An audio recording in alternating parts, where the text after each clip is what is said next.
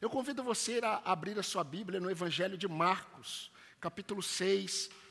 Como hoje nós celebraremos a ceia do Senhor, nós vamos dar uma pausa na observação que temos feito naquela narrativa de 2 Crônicas 29 e vamos observar essa narrativa que o evangelista Marcos deixou para nós. Marcos 6, eu quero ler com vocês de 1 a 6.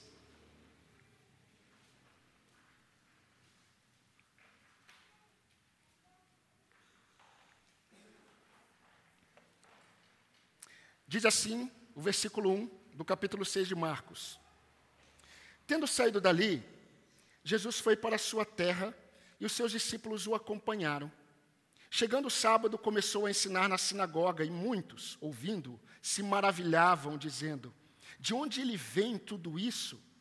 Que sabedoria é esta que lhe foi dada? E como se fazem tais maravilhas por suas mãos? Não é este o carpinteiro, o filho de Maria? irmão de Tiago, de José, Judas e Simão. As suas irmãs não vivem aqui entre nós e escandalizavam-se por causa dele. Versículo 4. Jesus, porém, lhes disse: Nenhum profeta é desprezado, a não ser na sua terra, entre os seus parentes e na sua casa. Não pôde fazer ali nenhum milagre a não ser curar uns poucos doentes, impondo-lhes as mãos, e admirava-se da incredulidade deles. Amém, irmãos? Queridos, apesar de toda a perfeição de Jesus Cristo, nós sabemos que poucos reconhecem de fato quem é Jesus. Mas, independente dessa realidade, mesmo os incrédulos, eles não podem, eles não conseguem dizer, afirmar que Jesus não foi alguém que causou admiração por onde ele passou. Por onde Jesus passava, Jesus causava admiração nas pessoas. Mesmo que ele sofresse oposição, sempre em uma multidão, ou alguns, ou uma própria multidão, eles ficavam admirados com ele. Jesus, depois de percorrer toda a região de Decápolis. Decápolis significa dez cidades. Depois de Jesus percorrer as dez cidades, Jesus ele foi até uma cidade chamada Gadara. E ali Jesus Cristo, ele libertou um homem possesso, um homem que vivia nos, eh, entre os mortos, nos sepulcros. As pessoas tentavam segurar aquele homem, nem cadeias seguravam aquele homem. Aquele homem estava possuído de uma legião de demônios. E Jesus o libertou de uma forma poderosa. E a Bíblia diz que aquele homem quis seguir a Jesus. E Jesus falou: Não, você deve ir até os seus e contar tudo o que Deus fez com você. E ele fez isso. Ele saiu pela cidade contando tudo o que Deus havia feito com ele por meio de Jesus. E qual foi o resultado? A Bíblia diz em Marcos 5:20, todos se admiraram. Jesus então ele atravessa para o outro lado do mar de Tiberíbe, Tiberíades. O mar de Tiberíades é o mesmo mar da Galileia, que é o mar de Genezaré. Só os nomes que mudam. Jesus ele atravessa para o outro lado, já tem uma multidão esperando. E ali Jesus, diante daquela multidão, Jesus cura uma mulher que tinha um fluxo, uma hemorragia. Ela havia gastado todos os seus bens para tentar a cura e ela não conseguiu. E quando ela toca em Jesus, ela é curada. E naquele mesmo momento, logo depois, Jesus ele vai até a casa de um homem muito importante da sinagoga, que era Jairo. E ali Jesus cura a filha de Jairo, que tinha 12 anos de idade. Qual foi o resultado? A Bíblia diz, Marcos registra no capítulo 5, versículo 42, o seguinte: todos ficaram atônitos. Todos ficaram muito admirados. Agora, Jesus, no capítulo 6, Marcos está registrando isso, ele vai para a cidade que ele cresceu, Nazaré. Jesus agora, ele está diante de pessoas que cresceram com ele, pessoas que conheciam a sua família, pessoas que conheciam a sua história, pessoas que viram muitas coisas acontecendo, pessoas que enxergaram o comportamento dele. E ele está ali em Nazaré, e ele, como de costume, ele vai à sinagoga num sábado. Marcos não registra todos os detalhes como Lucas registrou no capítulo 4 do seu evangelho, a partir do versículo 16. A Bíblia diz que Jesus, na sinagoga em Nazaré, ele está diante de pessoas que o conheciam, pessoas que provavelmente cresceram com ele, pessoas que conheciam seus familiares, e ele está na sinagoga e havia uma prática. Aquele que, lê, que lia as Escrituras, ele deveria ler e ele lia em pé. Todos ficavam em pé. E depois que a escritura ela era lida, aquele que leu, ele deveria explicar. Então, o que leu se assentava e as pessoas permaneciam em pé. E deram para Jesus a escritura de Isaías. Jesus ele abriu em Isaías 61 e Jesus leu a escritura de Isaías é, é 61. E de repente Jesus, ele fecha a escritura, ele entrega para o auxiliador, ele se senta, todos estão quietos. E Jesus sentado, Jesus diz: "Hoje se cumpriu esta escritura". E sabe o que a Bíblia diz? A Bíblia diz que ao ouvirem Jesus ficaram maravilhados.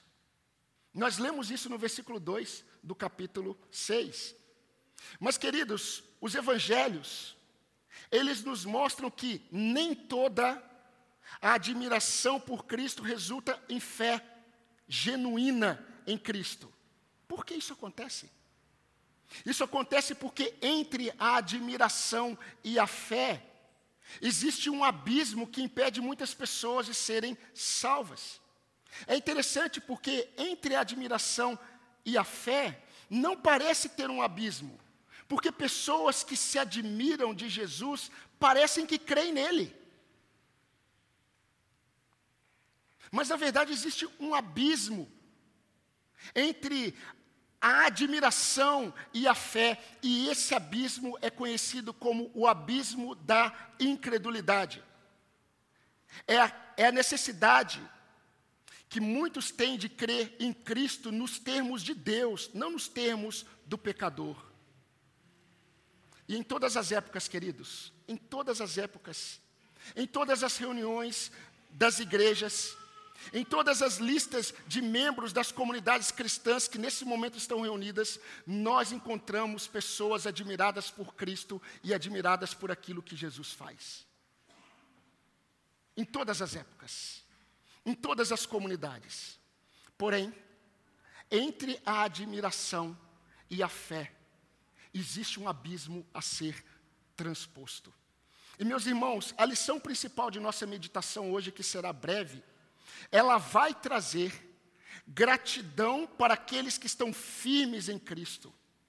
Mas ao mesmo tempo vai, ao mesmo tempo vai trazer uma exortação para aqueles que estão enfraquecidos na fé em Cristo.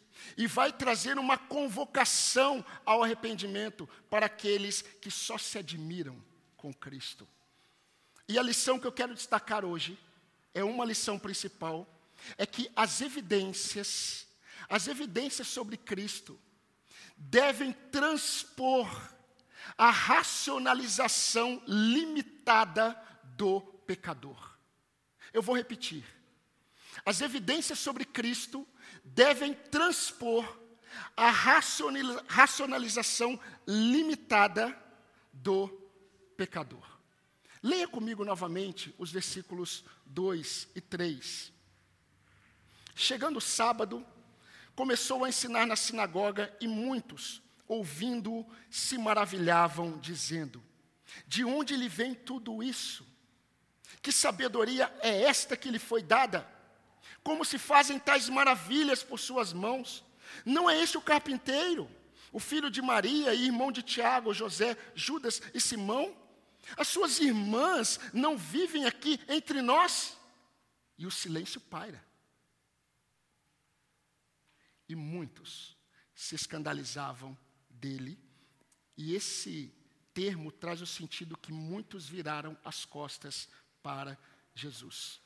Meus irmãos, muitos daqueles, muitos daqueles que ficaram admirados com Jesus, até esse momento, aqueles que eu mencionei, o homem em Gadara, a filha de Jairo, Jairo e sua família, a mulher com fluxo de sangue que foi curada, todos estes e outros que eu mencionei, eles não apenas ficaram admirados, eles creram em Jesus. Eles creram que Jesus era o Filho de Deus. Eles creram que Jesus era o Cristo de Deus. Eles creram que Jesus era o Messias prometido. Eles creram que Jesus era o Cordeiro de Deus que tira o pecado do mundo. Um cego, um cego, desprezado pela sociedade, um mendigo, à porta da cidade de Jericó, quando Jesus passou, ele gritou: Filho de Davi, tenha misericórdia de mim. Ele reconheceu, sem ver, ele reconheceu que aquele que passava era o filho de Davi, o filho do Deus vivo prometido, o Messias prometido. Entretanto, queridos, agora Jesus está com os habitantes de Nazaré. Jesus está com aqueles que o conheciam. Jesus estava com aqueles que cresceram com ele, que viram quem ele era. E é interessante porque estes de Nazaré, que viram as evidências de quem Jesus era, eles não conseguiram ultrapassar o patamar da admiração. Eles não conseguiram. Eles apenas se admiraram, mas eles não creram. E não é interessante? Porque agora o Evangelho diz que quem fica admirado não são as pessoas com Jesus, é Jesus que fica admirado com as pessoas. No versículo 6 vai dizer: E Jesus ficou admirado com a incredulidade deles. Por que será, meus irmãos? Por que será, meu querido ouvinte? Por que será que aqueles que conheciam a Jesus, aqueles que o viram crescer, Aqueles que o ouviram e se admiraram com ele na sinagoga, preste atenção o que está acontecendo. Eles se admiraram com Jesus na sinagoga quando Jesus leu o que Isaías falava sobre o Messias e ele já havia demonstrado evidências. E eles se admiraram. Mas por que será que eles não creram? Eu fico pensando, não deveria ser o contrário. Porém, a incredulidade deles foi tanta, a ponto de Jesus dizer um adágio, Jesus dizer um provérbio, no versículo 4, que muita gente interpreta de forma errada. E Jesus disse: Nenhum profeta é desprezado, a não ser na sua terra, entre os seus parentes e na sua casa. Então eu quero fazer a primeira observação textual para vocês. Esse adágio de Jesus esse provérbio que Jesus falou no versículo 4 não é uma afirmação de que um profeta de Deus, ele é honrado por onde ele passa. Jesus não está falando isso. Jesus não está querendo mostrar que o profeta de Deus, ele é honrado por onde ele passa. O que Jesus está querendo enfatizar é que existe um único lugar em que o profeta de Deus ele não é honrado como ele deveria, que é exatamente entre os seus parentes mais próximos. Isso aconteceu com Jesus. Isso vai acontecer com todos. Meus irmãos, toda familiaridade produz certo desprezo. Nós precisamos entender isso. E por que, que isso acontece? Isso acontece por causa do pecado.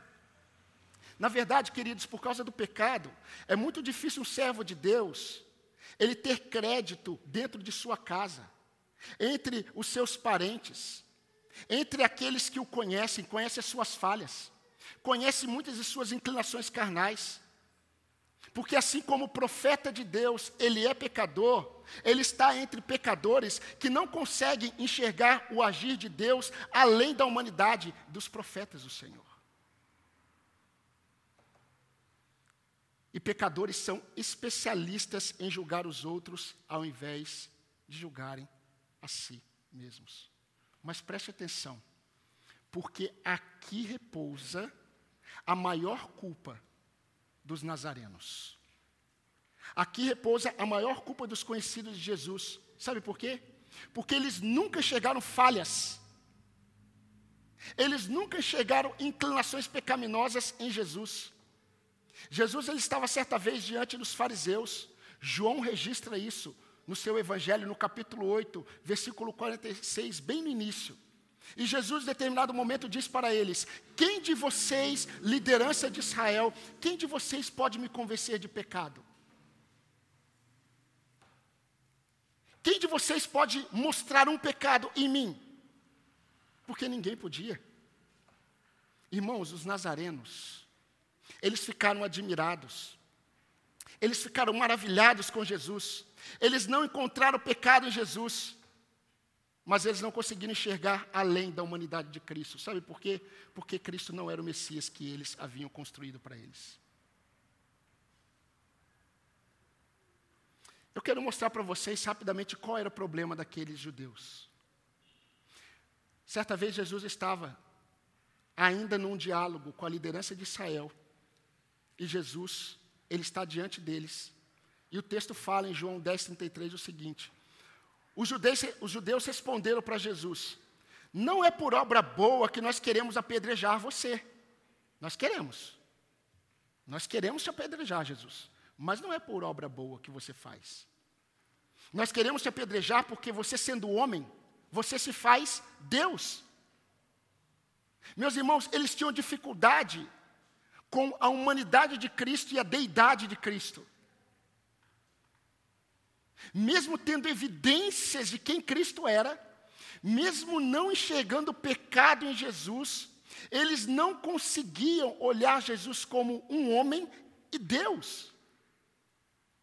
E é interessante porque a gente vai observar que essa dificuldade deles de crer que Jesus Cristo era de fato Deus, assim como os testemunhos de Jeová têm essa dificuldade de crer e vão perecer nos seus pecados se não crerem.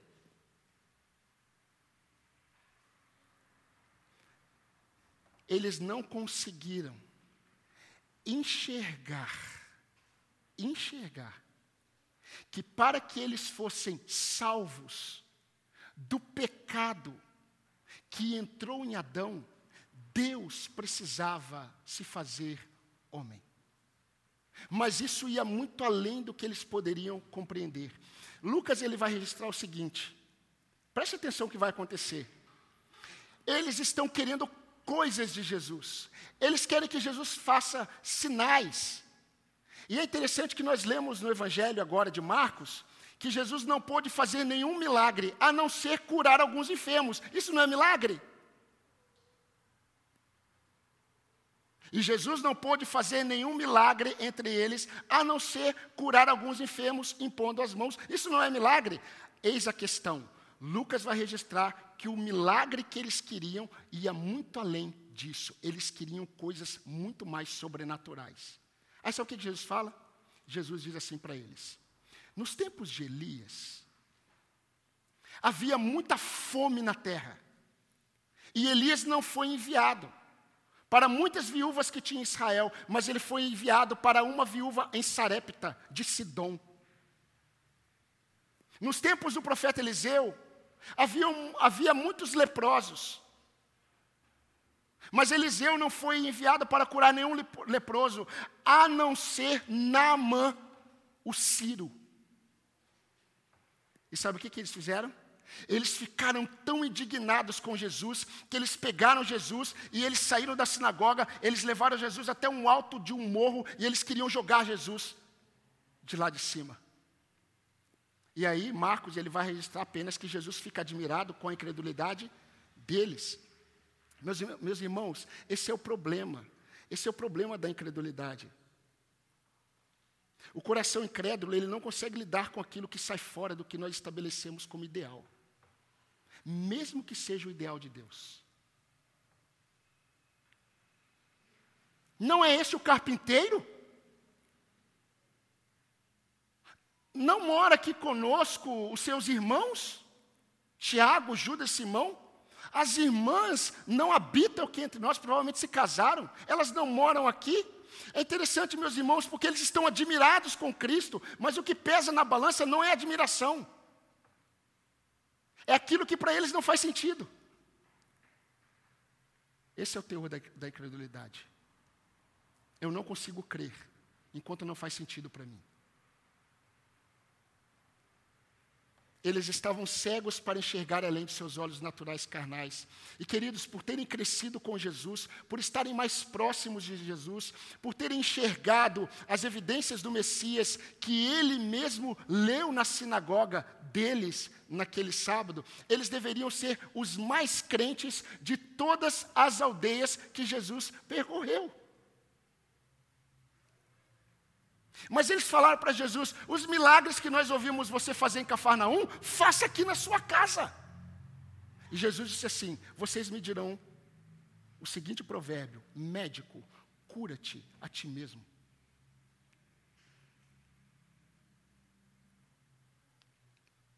E o versículo 6 diz que Jesus, ele se admirou da incredulidade deles.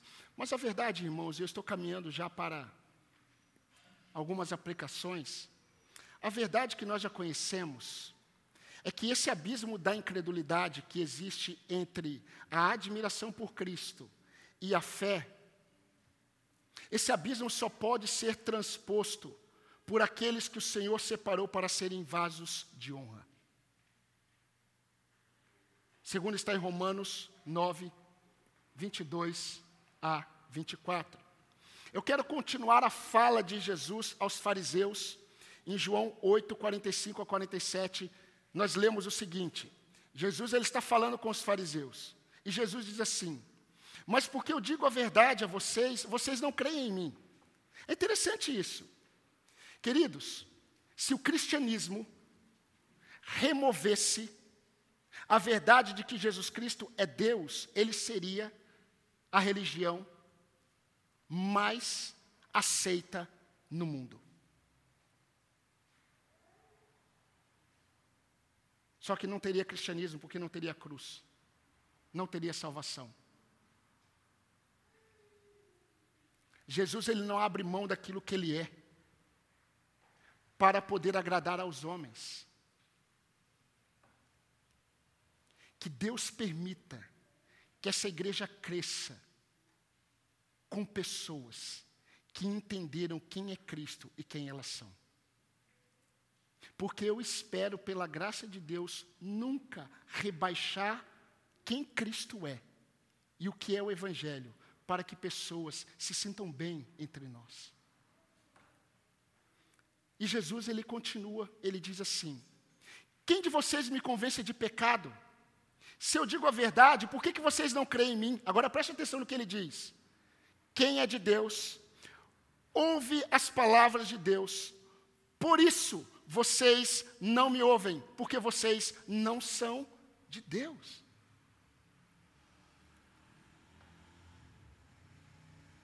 E a última observação que eu quero fazer aqui no texto, antes de irmos para as aplicações. Meus queridos, eles queriam algo de Jesus que Jesus poderia dar. Mas Jesus, ele é tão bondoso e tão santo, que ele nunca dá o que os homens pedem. Porque os homens não sabem o que de fato eles precisam. Aqueles homens não precisavam de mais sinais. Sinais, milagres, eles são dados para que incrédulos creiam. Crentes não precisam de sinais, incrédulos sim. Agora, não seria o fato de Jesus fazer mais milagres e nem a admiração por Jesus que geraria fé em Cristo.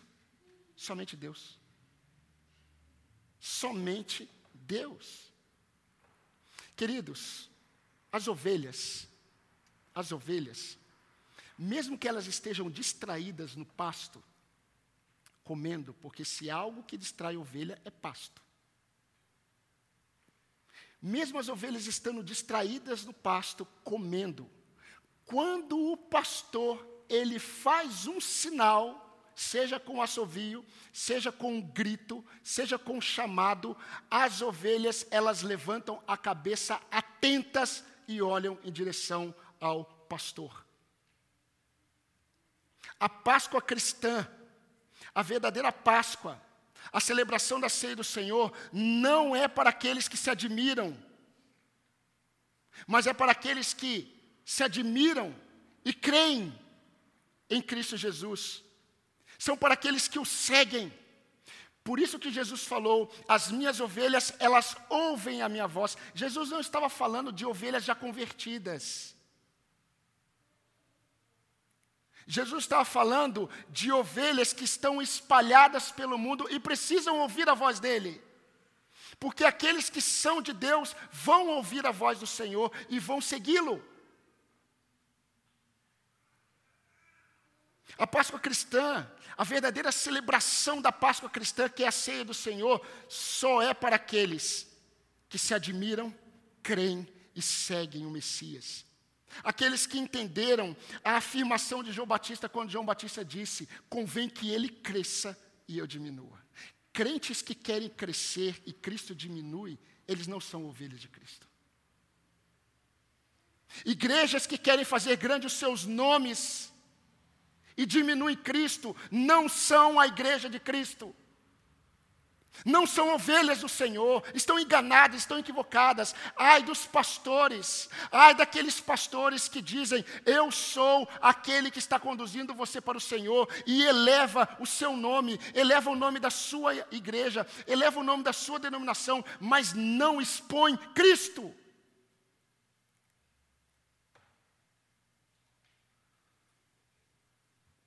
A verdadeira Páscoa é para aqueles que deixaram de seguir seus próprios corações e desejos para seguir o seu Salvador e Rei. A Páscoa, a ceia do Senhor, é para aqueles que experimentaram a maior manifestação do amor que poderia existir. Ah, se nós entendêssemos João 3,16. Quando a Bíblia diz que Deus amou o mundo de tal maneira, você só vai compreender tal maneira quando você compreender o amor de Deus pelo seu filho. Porque o maior valor para o pai não é o homem, é o filho. A maior prova de amor que o homem pode experimentar foi o fato de Deus ter dado o seu maior valor para resgatar o homem. Meus irmãos, Deus nos mostrou muito mais, preste atenção nisso. Deus nos mostrou muito mais do seu amor quando nos deu Cristo do que se Ele tivesse nos dado todas as maiores riquezas que você possa imaginar. Porque Jesus Cristo é o bem mais valioso do Pai. Você precisa entender isso. Jesus Cristo é o bem mais valioso do Pai. E o que Deus fez ao entregar o seu filho por amor do seu povo, não foi mostrar o valor do povo, mas a grandeza do pecado do povo, a ponto de somente o seu filho valioso poderia redimir esse povo. Então a cruz de Cristo não revela o tamanho do nosso valor, a cruz revela o tamanho do valor de Cristo.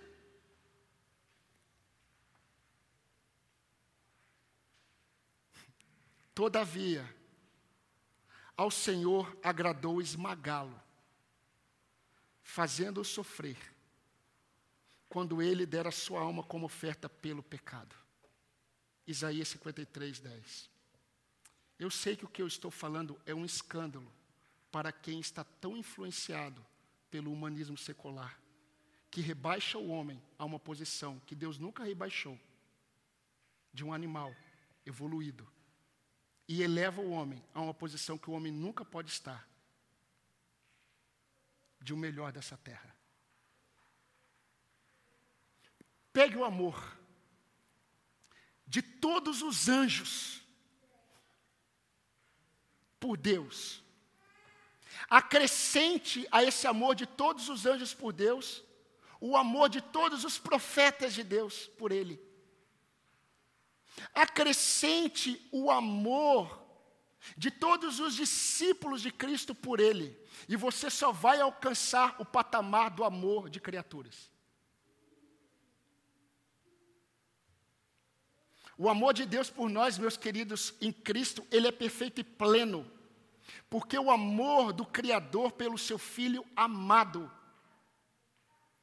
teve um propósito: resgatar, resgatar o seu povo. E é interessante porque esse filho amado, que Deus, ele falou no Monte da Transfiguração, este é o meu filho amado, a ele ouvi.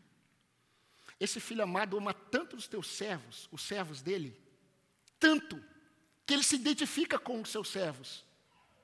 Jesus ama tanto os seus servos que Jesus disse assim: se você der de beber a um desses pequeninos que crê em mim, você deu para mim. Porque eu me identifico com eles. Eu não apenas os salvei, eu me identifico com eles. Façam bem a um pequenino que crê em mim, que vocês estão fazendo por mim. Mas não basta aí. O irmão Júlio leu João 17, a oração de Jesus.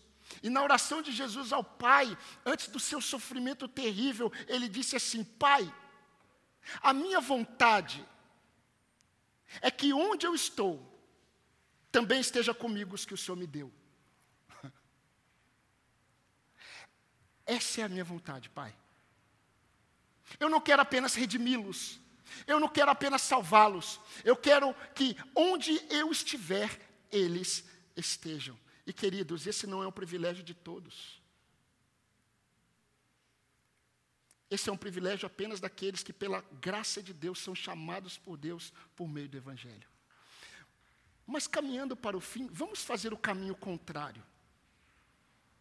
Vamos pensar um pouco. Os conterrâneos de Jesus, os nazarenos, eles se admiraram com Jesus, mas não creram. Eles se maravilhavam com Jesus, mas não creram. Nós, os salvos, pela graça de Deus, nós ultrapassamos o abismo da incredulidade, que fica entre a admiração e a fé. Agora a pergunta que nós temos que fazer é o seguinte: será que Jesus ainda causa admiração em nós?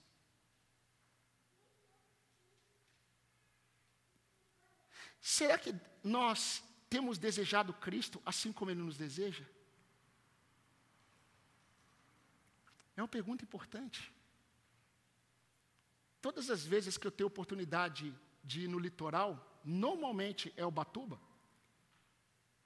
Eu gosto de observar as ondas. Quanto mais forte as ondas, melhor. Porque a gente consegue observar um evento que normalmente acontece em algumas praias, que é a perda da força da onda em alguns locais específicos. E quando você olha de cima, você consegue perceber nitidamente as ondas vindo com toda a força, mas em alguns locais a onda perde a sua força. Por quê? Ali passa uma corrente marítima. A corrente marítima ela é tão forte que ela impede a onda de exercer a sua força. Por isso que se você estiver na praia, tomando um banho de mar, e você de repente, ah, eu vou para aquela parte ali que está mais tranquila e a onda não está, você está indo para uma corrente, pode ser que você seja levado lá para o fundo. E todas as vezes que eu olho para isso, eu fico imaginando a força do meu amor pelo meu Salvador. Aquilo que eu manifesto com tanto vigor. Tem alguns irmãos que falam assim, pastor, que tristeza. Na verdade, um irmão e outros concordaram. Que tristeza no período da pandemia ouvir o pastor pregando, é, gravando. Porque o pastor não pregou de tal forma que a veia do pescoço saltou. Que o pastor prega sim. E os irmãos me vêm pregando assim, e eu me pergunto quando eu estou sozinho: será que essa onda tão forte, ela tem elevado a minha admiração por Cristo, ou tem perdido força? Em alguns locais, em alguns momentos da minha vida. Será que a nossa admiração por Cristo tem perdido força no decorrer da nossa caminhada? Será que a familiaridade com as coisas do Senhor tem produzido esfriamento em você, querido? Será que você não tem sido? Avalie. Será que você não tem sido por muito tempo apenas um admirador de Jesus? Você é membro de igreja. Você canta as músicas evangélicas. Você conhece a Bíblia. Mas será que você não tem sido apenas um admirador de Cristo? Você já experimentou o poder libertador de Jesus?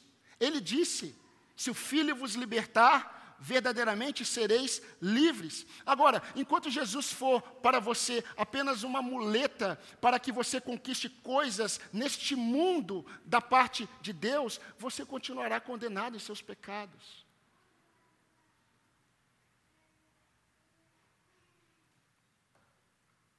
A sua oração tem uma lista de pedidos para este mundo.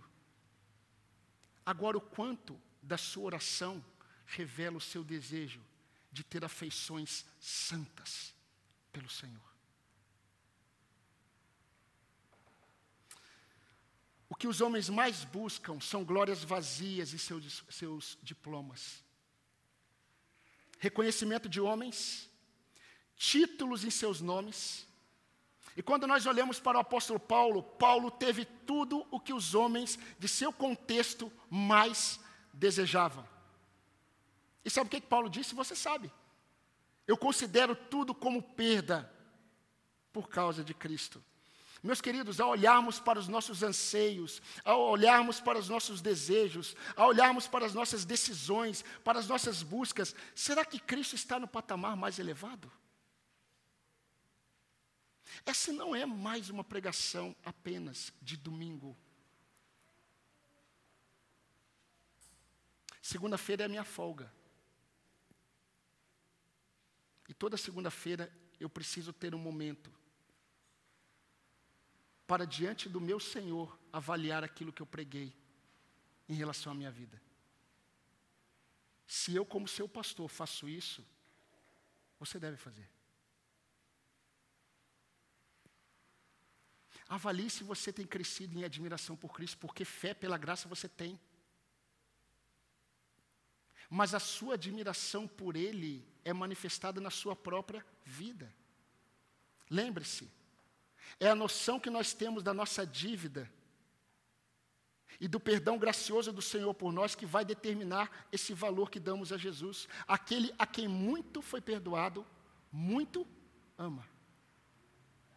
Muito ama.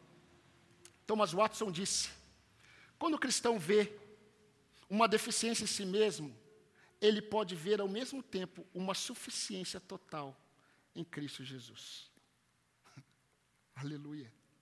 Irmãos, sem Cristo, a vida é apenas um presságio da morte. Sem Cristo, as riquezas, preste atenção, sem Cristo, as riquezas deste mundo, o dinheiro que você tanto luta para conquistar, são laços de condenação. A pobreza sem Cristo é sinônimo de amargura. Sem Cristo, a culpa é um peso insuportável. Sem Cristo, a justiça clama pela nossa condenação diante de Deus. E por fim, sem Cristo, a morte é uma inimiga invencível. Invencível. Sabendo disso, Paulo disse: Na verdade, eu considero tudo como perda, por causa da sublimidade do conhecimento de Cristo, meu Senhor. Por causa dele, eu perdi todas as coisas e considero todas as coisas como lixo. Traduza lixo no original para esterco humano. É isso que Paulo quis dizer. Eu considero tudo aquilo que os homens elevam Eu considero como esterco humano para ganhar a Cristo. E ele continua. Ele diz assim: Eu faço uma coisa. Eu me esqueço das coisas que para trás ficaram, porque aquilo que ficou para trás é para trás que deve ficar. Se aquilo que você traz do passado te trava em relação a Cristo, por que, que você não deixa lá? Se você vai trazer o seu passado para o seu presente, que seja para exaltar a graça e a misericórdia de Deus, mas não para te travar. Deixando as coisas que para trás ficam e olhando para as coisas que estão diante de mim, eu prossigo para o alvo, para o prêmio da soberana vocação em Cristo Jesus, meu Senhor. Porque eu considero todas as coisas como perda. O que eu quero é conhecer a Cristo. Deixa eu terminar com algumas perguntas para você. Você já transpôs o abismo da incredulidade que existe entre a admiração por Jesus e a fé nele? Deixa eu dizer para você, a sua vida responde. Você tem a fé em Cristo, mas será que você não esfriou em sua admiração por Cristo? É a sua vida que vai dizer isso, não são seus lábios, é a sua vida. Você tem fé em Cristo e você o admira a ponto dessa admiração aumentar, é a sua vida que vai dizer isso. Então a grande questão é: o que sua vida hoje diz sobre a sua fé? O que a sua vida hoje diz sobre a sua fé? Para aqueles que creem, a familiaridade com Jesus não gera uma redução da fé, mas eleva a fé. Meus irmãos, Deus conhece o estado da nossa alma, não é verdade? Basta Deus conhecer. Seja Deus verdadeiro e mentiroso todo homem. Jesus se admirou com a incredulidade dos seus conterrâneos. Mas ele se admirou também com a fé do centurião romano. O desejo do meu coração é que a nossa fé produza alegria no Senhor. A tal ponto que, assim como Jesus se alegrou com a fé do centurião, Jesus se alegre com a nossa fé. Mas não apenas se alegre com a nossa fé, o desejo do meu coração e a minha oração por nós é que a nossa admiração por Cristo aumente a cada dia. Sabe por quê? Porque Ele é digno. Ele é digno do nosso amor. Ele é digno de nossa entrega. Nunca tenha na sua mente que você precisa fazer algo pelo Senhor para pagar a dívida. Nunca você conseguiria. Já foi paga. O pai está plenamente satisfeito em seu filho e nós estamos escondidos nele. Mas você está? Você precisa responder isso ao Senhor. Vamos orar, irmãos? Abaixe sua cabeça. Vamos falar com o Senhor.